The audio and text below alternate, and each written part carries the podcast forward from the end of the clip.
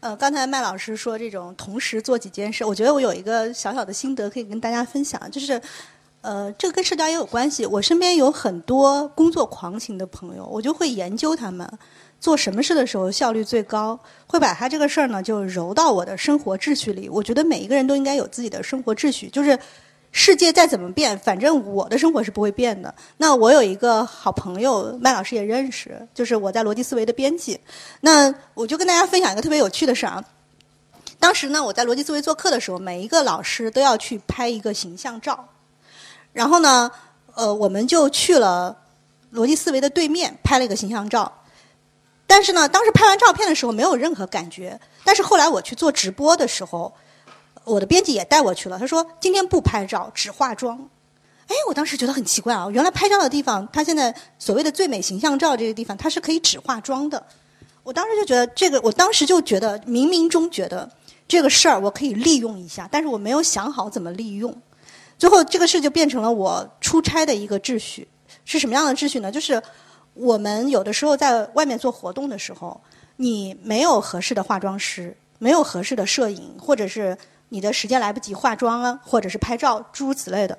那么我后来的秩序呢，就是变成了：如果我到一个地方去做活动，比如说广州图书馆，如果时间稍微晚一点，比如说是下午的，或者是中午十一点啊、十点半这种，我会先找做活动最近的地方订酒店。订完酒店以后，再搜附近最美形象照。为什么呢？因为反正是要化妆。先去化妆，化完妆以后，然后你可以拍照，就可以有很多宣传照片，包括那种证件照。我曾经写过一篇文章，就是我为什么那么爱拍证件照，就是因为它真的是一个非常省时间的一个办法。那当然了，我也是因为我这个朋友他自己做编辑，他想出了一个办法，他就觉得我为每一个老师专门请一个化妆师和摄影师到公司里还要搭棚，很麻烦。后来我觉得这其实就是把别人的一点生活的智慧加入到我的生活秩序当中。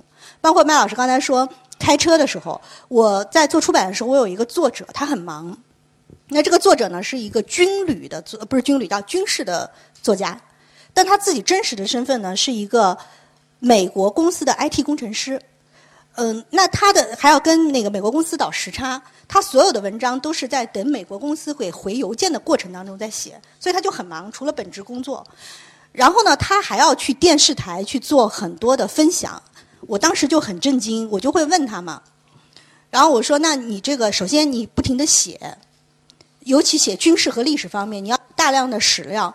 即便你是出身于一个世家，那你的储备是有限的，你又不是专业人士，怎么保证你的输入？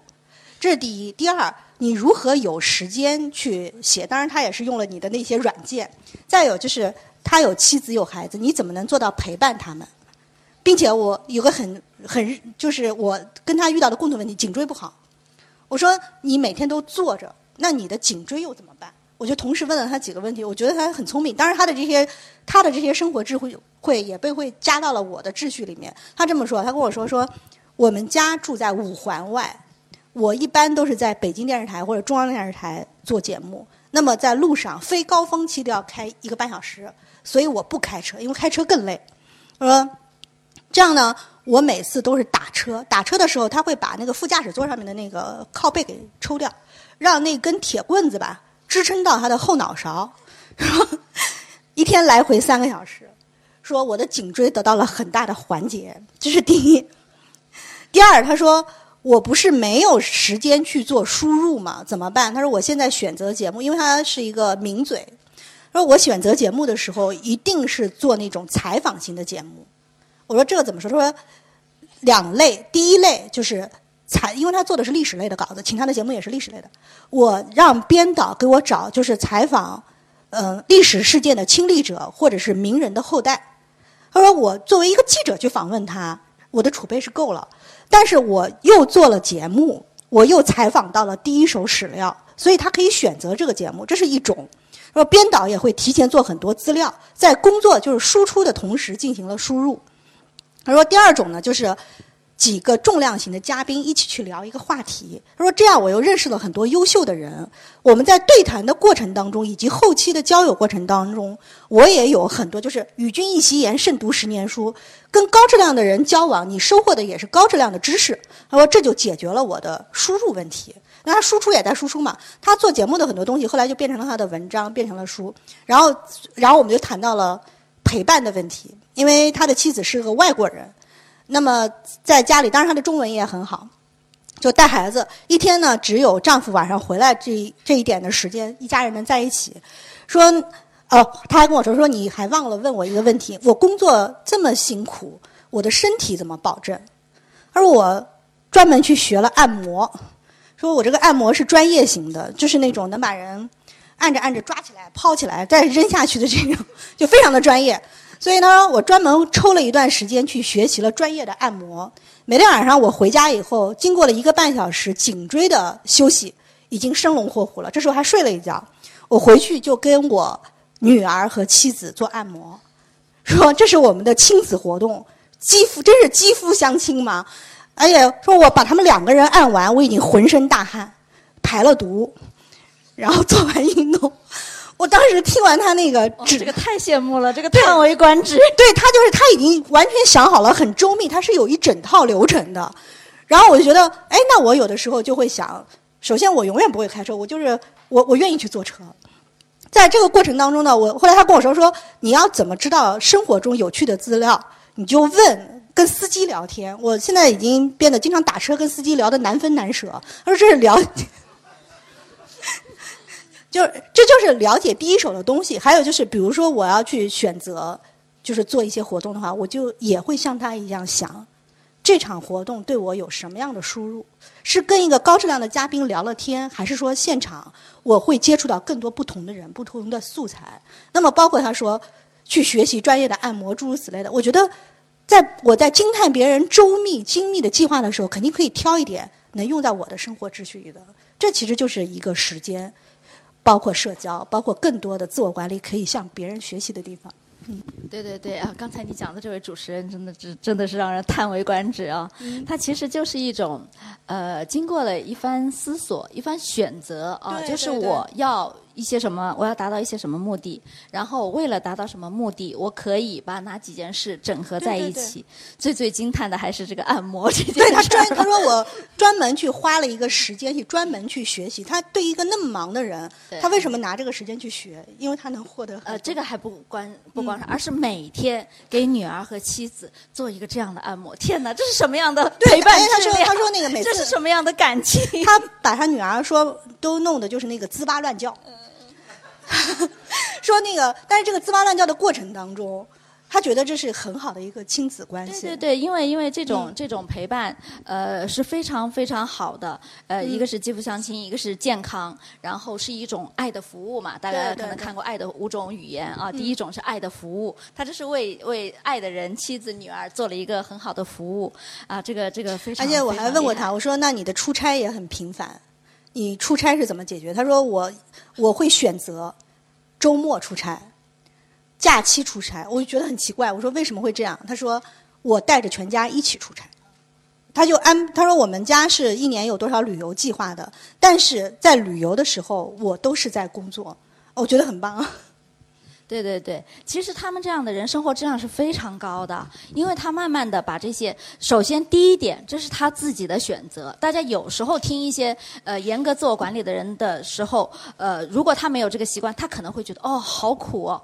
其实苦不苦，一个核心最大最大的核心在于是不是他的主动选择，对对对，是不是出于他内心真正想要而做出的选择。所以这就是苦和不苦的一个极大的差别。如果是妈妈要你学习，你觉得好烦好累；如果是你自己想学习，你一点儿都不累，对吧？你学的可开心。做妈妈的应该跟孩子说：“你不要学，是吧？”其实做妈妈的 最重要、最重要的是提升孩子的学习动力和学习兴趣，而不是在旁边盯着他。你要这道题做了，那个字没写好，绝不是这样子的。那是打消他的学习兴趣，损害他的学习的动力。这几天看小欢喜也是贵社出版的。是的，是的，我们花城出版社出的这个《小欢喜》，最近这个这个暑假期间那是大热啊，绝对的第一大热。其中我看小桃红演的这个角色真的是叹为观止，就是给女儿装了一扇窗。对，大家就是要从她身上，你要不停的反省。这句话你有没有说过？说过，赶紧改掉。这个事儿你有没有想过？有没有做过？做过，赶紧改掉。对对对。对对对，所以我觉得，呃，其实呃，我们从这一点呢，又说到我们的下一个话题了，就自我管理。其实，因为我们自己是生活在一群人中间的，你还是要呃对别人有一个这个呃至少是一个交集吧，有一个互动吧。那么，自我管理是否要管理他人？管理他人管理到什么程度？这就是个边界问题了。对对对。对，在这个特特的这个呃呃社交管理课上，关于这个边界是说的特别的多的。呃，我觉得自我管理不肯定不只是管自己，是管理自己周边的一切吧。呃，我觉得在我的书里，包括我自己个人，我都会觉得，第一是管理别人的时间，第二是管理别人的情绪，第三就是管理别人配合你。其实这三个其实是一个问题。比如说。呃，我们刚才提到的就是黄金时间。如果一个我跟一个人打交道，想希望用最少的时间、最少的精力办成最佳的效果的话，要研究别人的黄金时间和非黄金时间。但是我们有没有想过，我是否让周围的人知道我的黄金时间？就我有哪些时间是不能动的？为什么一些老好人就很痛苦？哪怕他家里有什么事儿，领导仍然会让他加班。包括我记得以前春晚有一个有一个节目，就是这个人。就什么都意思是买买，他跟答应别人买火车票，其实他去排了一夜队。我觉得就是你自己先有边界感，又知道我一些时间不能动，我的一些规矩不能动，我的话题是有禁忌的。那我曾经遇到过一个小姑娘，说她特别不愿意参加她的同学会，因为同学会当中，我们我估计在场的人都有都知道，总有人告诉你你的前任现在混得有多好。所以他每次都很痛苦、很生气，回来很生气。后来我就觉得，其实这个就是你的黄金话题啊！你是否能让身边的人知道，我这个话就是不愿意听？其实你可以用明示、用暗示、用用他者团话，呃，那个传话，或者直接可以撕破脸。其实一次两次之后，没有人敢碰你这个禁忌话题了。那当别人知道你的黄金时间和你的黄金话题、你的禁忌话题以及你的情绪临界点。比如说，呃，我有的时候很愿意去观察别人的细节。我在我们上学的时候很流行玩杀人游戏，我不知道现在还流行不流行。麦老师玩过杀人游戏吗？呃，玩过，但是我我是属于那种先先就被杀掉的那种。我我一般前面都不会赢，但后面就一直都很能很赢，就是会回忆，就一定要总结之前发生过的事儿。我有一个有一个师兄，他每次杀人我都能看得出来，就最后我就发发现他每一次。他的情绪临界点是我能捕捉到的，因为我有一次还在做杀手的时候，我后来想他很成功，他一直到挺到了最后，但是我就后来就默默的想，他跟之前有什么不一样？他额头有一根青筋在跳。对，后来我仔细想了一下，他跟平时有什么不一样？一个人说谎肯定有迹象，所以后来呢，只要他做杀手，他只要他有一个特殊的身份，比如说他是个警察什么，我发现他的额头青筋都在跳。所以，所以这就是一个细节。后来我就想，在我们平时的交往过程当中，我也会发现，当他额头轻轻跳的时候，我就觉得，哦，那是不是这话就到这了？因为他的情绪到临界点了。我们要研究别人的情绪临界点，通过观察，尤其是最亲密的人。其实我们大部分时间都在跟最亲密的人打交道。那为什么有很多丈夫会让妻子很不满意？比如说，我觉得最让人受不了的几句话当中，就包括一个：不要没事找事。是吧？还有就是别人怎么都行，你不行，诸如此类的。当你发现每次说这句话都让对方不高兴的时候，其实这就是对方的禁忌话题和情绪临界点。那同时，我们是不是也能？我既观察了别人的情绪临界点，我也让对方知道我的临界点在哪里。到此为止，这其实就是管理的一种边界感。而且其实很有意思，当我们让对方知道了我哪些时间时间段不能动，哪些话题不能提。我有什么样的禁忌，然后你再告诉对方我能为你做点什么的时候，比你纯粹的免费的、无限量的提供，对方还会珍惜你。所以这个边界感里头有一点很重要，我们训练了别人的边界感，但我们要保保存一个好的口碑。我是建议啊，其实别人来找我们的事儿，十分之九找任何人干都可以。只有十分之一甚至百分之一的是非你不可的事儿。其实你把这百分之一、十分之一的事儿做好就可以了。其实这是麦老师的时间管理和我这个我觉得有一点点重合的地方。比如说，我曾经在书里举过例，有几种情况，其中有一种就是你大学时代的老师，在你最穷最苦的时候，曾经拿出他微薄的工资资助你，你们这么多年没见了，你们也经常联系一下。现在你发烧了，他到了你的城市，想约你见一面。这一面可能你们俩二十年没见了，可能之后还是二十年没见。要永远记住，不经常见面的人，他对你的印象永远停留在上一次见面的那一刻。这时候发烧了，去见还是不见？我建议一定要见，因为这是一个关键时刻，用对关键动作，这是百分之一、十分之一别人做不了的。这就是你保持一个好的口碑。还有就是，我有很多事儿我不愿意配合他，我有我的边界感，但是在他感兴趣的话题上，我提供了一个很好的倾听，包括你说的爱的服务，呃，你们之间有一种仪式感，就像我刚刚说的，我那个抿嘴的作者。那他提供了这样爱的服务，因为他们有仪式感，所以其他的东西就可以忽略不计了。所以我觉得这是熟人之间很重要的，训练别人尊重你的一切习惯、你的禁忌、你的爱好。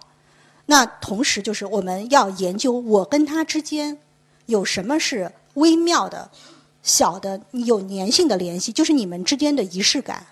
再有就是关键时刻用对关键动作，这就是又可以有边界感，又有一个好的口碑。对对对，其实边界感这个事儿呢，对我们呃中国文化来说是一个比较陌生的词，可能是近些年来才从西方传入的。因为我们中国的大家庭啊，中国的这样一些社群都是没有边界感的，大家都是糊里糊涂的。大家庭里面是你是我的事儿，你的事儿都是我的事儿，我的事儿全都是你的事儿。就所以爸爸妈妈为什么要催婚、逼婚、逼生？呃，为什么要逼涨工资等等这些事儿？这不都是儿女自己的事儿吗？为什么爸爸妈妈要来逼呢？因为他们觉得这是他们的事儿，所以呢，这就是一个混沌的这样一个大家庭。所以我们在这样的一种文化土壤里长出来，我们想要让自己过得更清爽一点，就一定要去画这个边界。而画这个边界的过程可能会是比较痛苦的啊，比如说你明确的告诉爸爸妈妈，生不生孩子、结不结婚是我自己的事儿，跟你没关系。哇，这个爸爸妈妈简直是会晴天霹雳啊！你反了你。但是呢，你要过得好，你必须要划清这个界限。这个界限呢，你无论是用什么方法，你一定要划清的，不然呢，你就是那个新闻里面最苦哈哈的，那逼婚了怎么办啊？这样一个又又很可怜，但是其实呢，大家又觉得对你怒气不争的这样的一个形象啊。其实，在时间里面也是这样的，时间，呃，我们俩是今天是各有 各有话题哈。对对对，时间也是这样。有些我我经过观察发现，其实那些最忙最忙、忙到焦头烂额、完全没有自我生活的人，他最关键的还是个界限问题，就是他把很多属于别人的事情全部揽到自己肩上了。那老公的事儿也是你管，呃，孩子的事儿也是你管，老人的事儿也是你管，朋友的事儿也是你管。全都是扛在你自己肩上，你怎么会不忙呢？怎么会不累呢？其实好多事情是要分清的。比如说作业是孩子的事儿，这一点妈妈们搞清楚了吗？妈妈会说啊，孩子不好好做作业，当然是我的事儿了。其实不是你的事儿。还有孩子不起床，他会迟到，是他的事儿。这个一定要牢记。就是当你把这件事扛在你的肩上的时候，孩子他就会很顺其自然的把这个担子给抛给你了。他完全抛给你了。我迟到是我妈妈的事儿，我迟到了，我到学校老师批评我说是妈妈没。喊我起床，妈妈喊慢了，妈妈早餐做慢了。你是有经验这个？不是，是我有，是我有负面的这个呃，这个呃，怎么说？我吸收了很多朋友的负面经验，然后我在一开始我就把这个立得很很明确。我的孩子们只迟到过一次，确实那一次就是我，就是我呃闹钟没有上。但是那之后他们再也不用不用我了，他们自个儿上闹钟，他们知道妈妈靠不住。对 对对，而且他们的老师也非常的好。呃，我女儿那时候还小嘛，才一年级，她当然说：“哎呦，妈妈没喊我。”但是老师就说：“你迟到不迟到是你自己的事儿，跟你妈妈没有关系。你妈妈是帮助你，所以你这个不成为理由让她写检查。”哎，我觉得也很感谢老师。这样之后，他们就很明确，这个迟到不迟到是自己的事情。妈妈原来是在帮助我，原来她是一个这个来帮我的人。跟妈妈没有关系，所以我基本上我起来我喊喊两次或者喊三次，先是我起来了我就喊他们，把他们喊醒啊，然后过一会儿我看如果还没动静，我说哎几点了？几点了？该起来了，然后最后我就说哎再不起来不行了，他们肯肯定腾的就爬起来了，就不会太费神，甚至有时候是我有时候是能享受到他们来喊我的这样的一种 一种待遇，他们比妈妈靠得住。对，因为他们觉得这是他们自己的事情。其实，在呃时间上也是很很多事情是这样子的，比如说你家务啊，家务呃如果是呃这个自己家人来做家务的话，一定要分明确哪些家务该归谁管。对对。那么你归他管的时候，比如说有些事儿归老公管，他是做不干净的，对吧？那做不干净怎么办呢？让他去好了，你不要太看不惯。如果你看不惯，慢慢的又会收归你来管。这个事儿是呃需要有一个边界问题的。然后孩子的房间，孩子自己收拾；孩子的书包，孩子自己收拾。我觉得这都是一个界限。其实自我管理也是包含了一个特别重要的界限意识，那就是我们分清哪些事是我们自己的事情，哪些事是别人的事情。我们需要插足别人的事情多少分寸，然后我们容许别人插足我们的事情多少分寸。当这个这些界限你都特别清晰了之后，你也能够把它贯彻下去的时候，你的生活会变得很清爽。当你呃在这个家里面，然后其他的呃事情不如你的意的时候，你就不会那么烦恼了。你会觉得，哎，这都是小事儿，这都是我身外之事儿，就不会那么烦恼了。你可以利用你，你有余力啊，你有时间，你可以去帮他们打理，但是你不会那么烦恼，也不会那么抓狂。我觉得这就是我们在自我管理中的一个特别特别重要的一个边界问题哈。对，这也是自我管理的目的吧。我觉得并不是一定要多成功。呃，当然了，另一种成功啊，我觉得成功就是把自己人生经营好，我又很舒服。那自我管理的目的就是让自己有一个很清爽、清明有序的人生吧。嗯，对对对，对我们俩其实我们俩也讲了一个钟头了。我觉得 其实啊，对你还有你还说昨天有一个好奇的话题，对对对，我有个好奇话题，因为麦老师是一个阅读推广人，他每年读很多书。其实我觉得我读的书也很多，我一年基本上能读到一百本书。但是麦老师能读到两百多本书，因为别的时间是可以省的。但是读书是一个你要消化它的过程，先要阅读，然后要吸收、要消化。而且，比如说我们作为一个输出型的工作的人，我们还要把它释放出来，通过自己的一些就是吸纳。所以我就很好奇，那如何在呃带着两个孩子又要工作、做这么多活动的过程当中，两百多本书是怎么读出来的？其实两百是一个虚数啦，这个我也没有具体统计过，但是肯定是差不多的，甚至还会多。呃，就是因为首先第一，我是一个专业的图书工作者，我是一个编辑，然后呢也是一个阅读推广人，呃，也是一个书评人，所以呢，我的可以说我的工作，我的很多生活的方面都是围绕着书来的。所以呢，这个跟普通读者可能是会有一点差距的。我是当做一件专业的事来做的。然后其次呢，就说两百本书，不是每一本都从第一个字读到最后。个字的，他会有一些书是略读，呃，就是有一些书呢，我是了解一下这本书到底是个什么内容，我会很快的翻过去，用那些快速阅读的各种方法，呃，快速阅读我能快到什么程度呢？一个小时一本书那是很轻松的，就是比如说像一些方法论的书啊，一些像很红的一些书，呃，那种那种畅销书，一个小时一本，那是就是放下、宽容、慈悲，对，那种书呢，基本上读完了之后，你是可以来讲一堂课的，呃，但但是呢。那你就不是每个字都读到了，那种是你是吸取它的干货，呃，就好像那个，呃，我有一天看到我们年轻的九零后小同事手里拿了一本抗衰老饮食，我说天哪，这不是我们中老年人才要看的书吗？为什么九零后小姑娘也看？他们说我们每我们人手一本，我们觉得呃我们早衰了，早老了。我说行了行了，你们你们你们干活去，我来看。然后我就把它拿过来，我就看了一个小时。然后我一边看，我一边是呃做了一下笔记啊。然后我就大概做成了一个两千字的笔记。然后一个小时之后，我就把书还给他了。然后我说：“哎，我做了个笔记，丢给你吧。”他一看到啊，天哪！然后他就赶紧在他们九零后养生小组里面传阅那份读书笔记了，因为他们觉得那份读书笔记基本上干货。那本书超级厚的，大开本十六开，超级厚的一本书，而且是一本翻译的书嘛，好多数据，好多那种那种特别科学的理论，那其实很难读。但是呢，我把干货提出来，他们后来基本上每个人都。号称看了我这份读书笔记，就是看了那本书了。其实它就很有用了呀，就是你生活中用得上的干货，我都把它提出来了。嗯，就是这样的一种看法。然后呢，就是阅读速度，阅读速度呢，当然是常年的练习。像我。星期五拿到了一本我们社新出的书，是作家著名作家蒋韵的书《你好，安娜》嗯我超喜欢蒋韵的，所以我拿了我就珍贵的把它这个放到包里了。然后我就昨天把它看完，呃呃，对，昨天。而昨天呢，我是上午带老人去看病，下午去参加小朋友的那个、呃家长会，开学家长会。呃，但是我还是看完了，当然我熬了一点夜，我就把那本小说看完了。小说就不同，小说是真的是从从头到尾一个字一个字看下来的，因为你才能够呃进入到那种情绪、那种情境。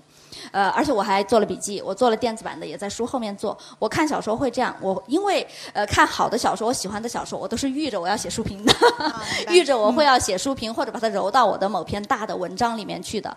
所以呢，我是会一边看，我一边把我打动我的任何东西，名字或者情节或者京剧、或者一个很震撼的什么什么东西，任何东西我就把它画下来，画下来，然后我在背后写上页码。因为画下来之后，你你到时候不一定翻得到。我会在就是顺手嘛，就是你一边写，你拿着铅笔嘛，然后就你看看画一下，然后在后面写一下 P 二十呃这个呃谁谁谁去世了这样的一个一个呃非常简单的字，呃这样的看。嗯，这种看小说是这样的，这样看有个什么好处？你不会忘了，或者说当你忘了之后，你把它拿出来稍微翻一下，全部的东西就会浮现在你心里了。所以你的读书笔记是有专门的本子，呃，不是，我不相信专门的本子，因为我到我们这个年龄了，我们扔了多少东西，我们自己知道，对吧？所有的本子我们已经扔掉了。我把我把最重要的读书笔记记在书上，我就是这个啊前前后后，我用铅笔记，再画画，然后写在后面，把一些零星的心得的关键词提出来，然后同时我会配合一个电子版，就是啊这个你像、对，呃，因为呃，比如说你你这里很震撼，你在后面写了个“震撼”两个字，震撼在哪里呢？也许十年后你会忘掉，但是你把它写在这个电子版上。电子版当然你是要有预期，你是是会找不见的，会找不到的。但是呃。同时配合，而且当时你把它记下来了，过后你再看一下，你会印象非常的深。嗯这样子你其实对你其实你看过的书你就不那么容易忘了。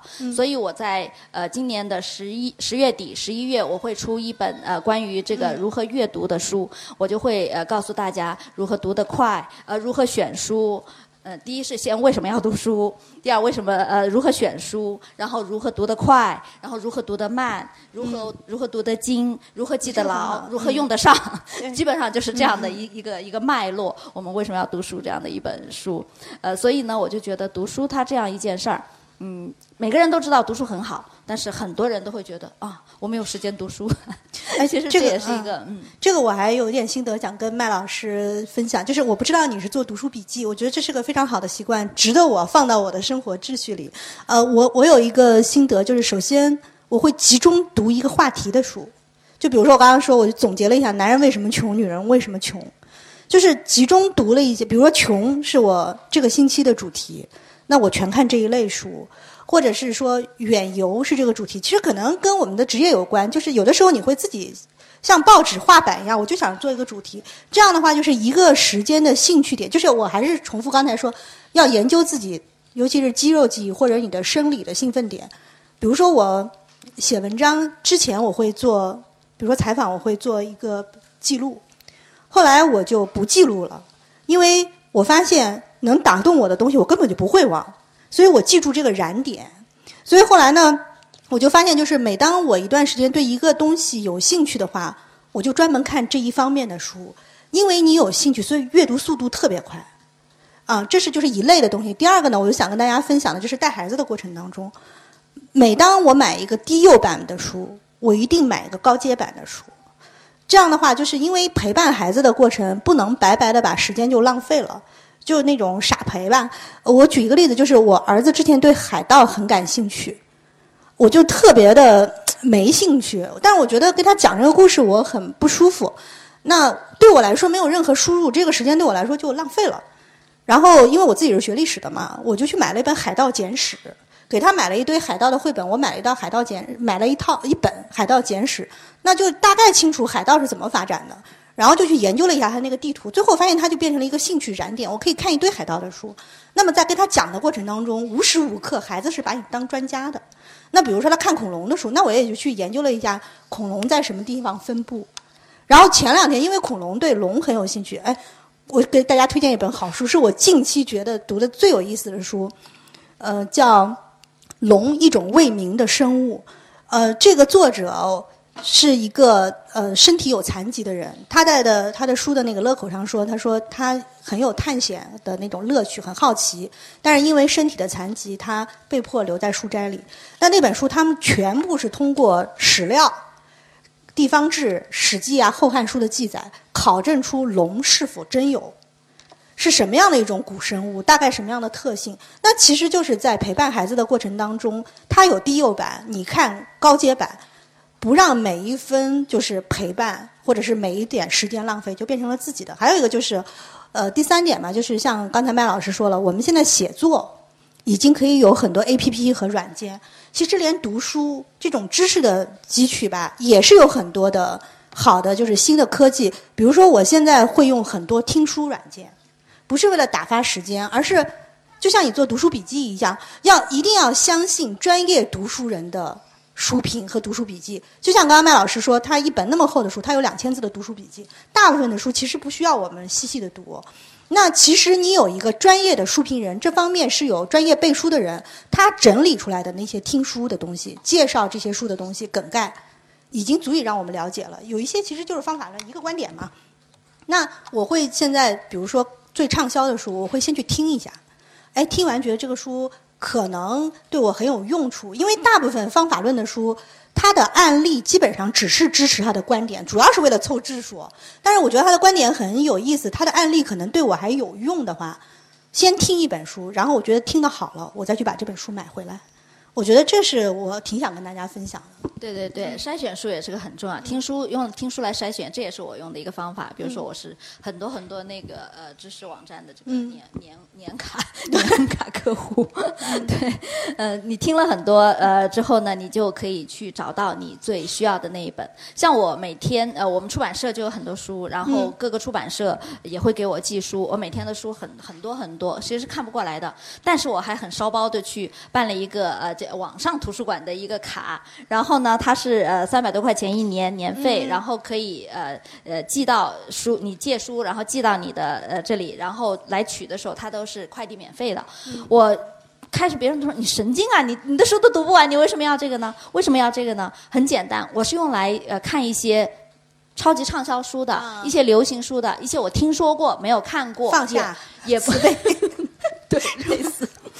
这些书的，就是我会呃拿来之后，那些书我很快的翻翻一翻，然后哦我就知道这个大概是本什么书了。就是说它会拓宽我的。如果你当然你如果你是有时间去书店里面待着，去图书馆成天来泡着，你就不需要这个东西了。它就是个网上的图书馆嘛。我就是甚至嗯每个星期每个月来跑一趟图书馆，我我来借书，我的时间也不一定能允许，所以我就用了这样的网上的一些这这样的一个辅助。所以呢也这也是一个时间管理了。你有替代的时候哦，你就用网。网上的一个工具来替代，来帮助你，所以这个也是挺好的。还有一个就是时间的技巧吧，这个我也推荐给很多人。就是，嗯，我在朋友圈里面看到超过三个人同时推荐一本书，我一定要去看看怎么回事。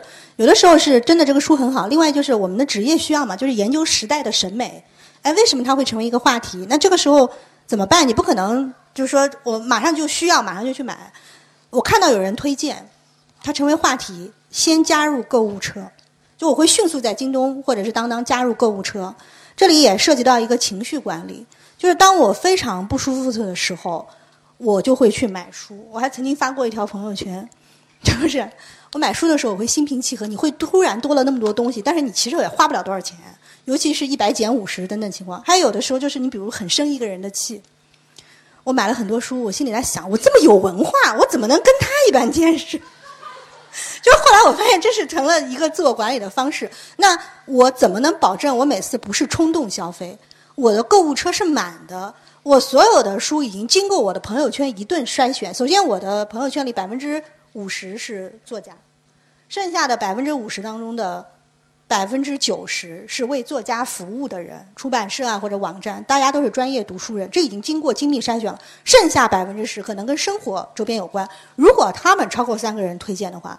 那一定代表了时代审美，所以因为经过筛选，在我的购物车里的书，我永远下单买的都不是差的东西。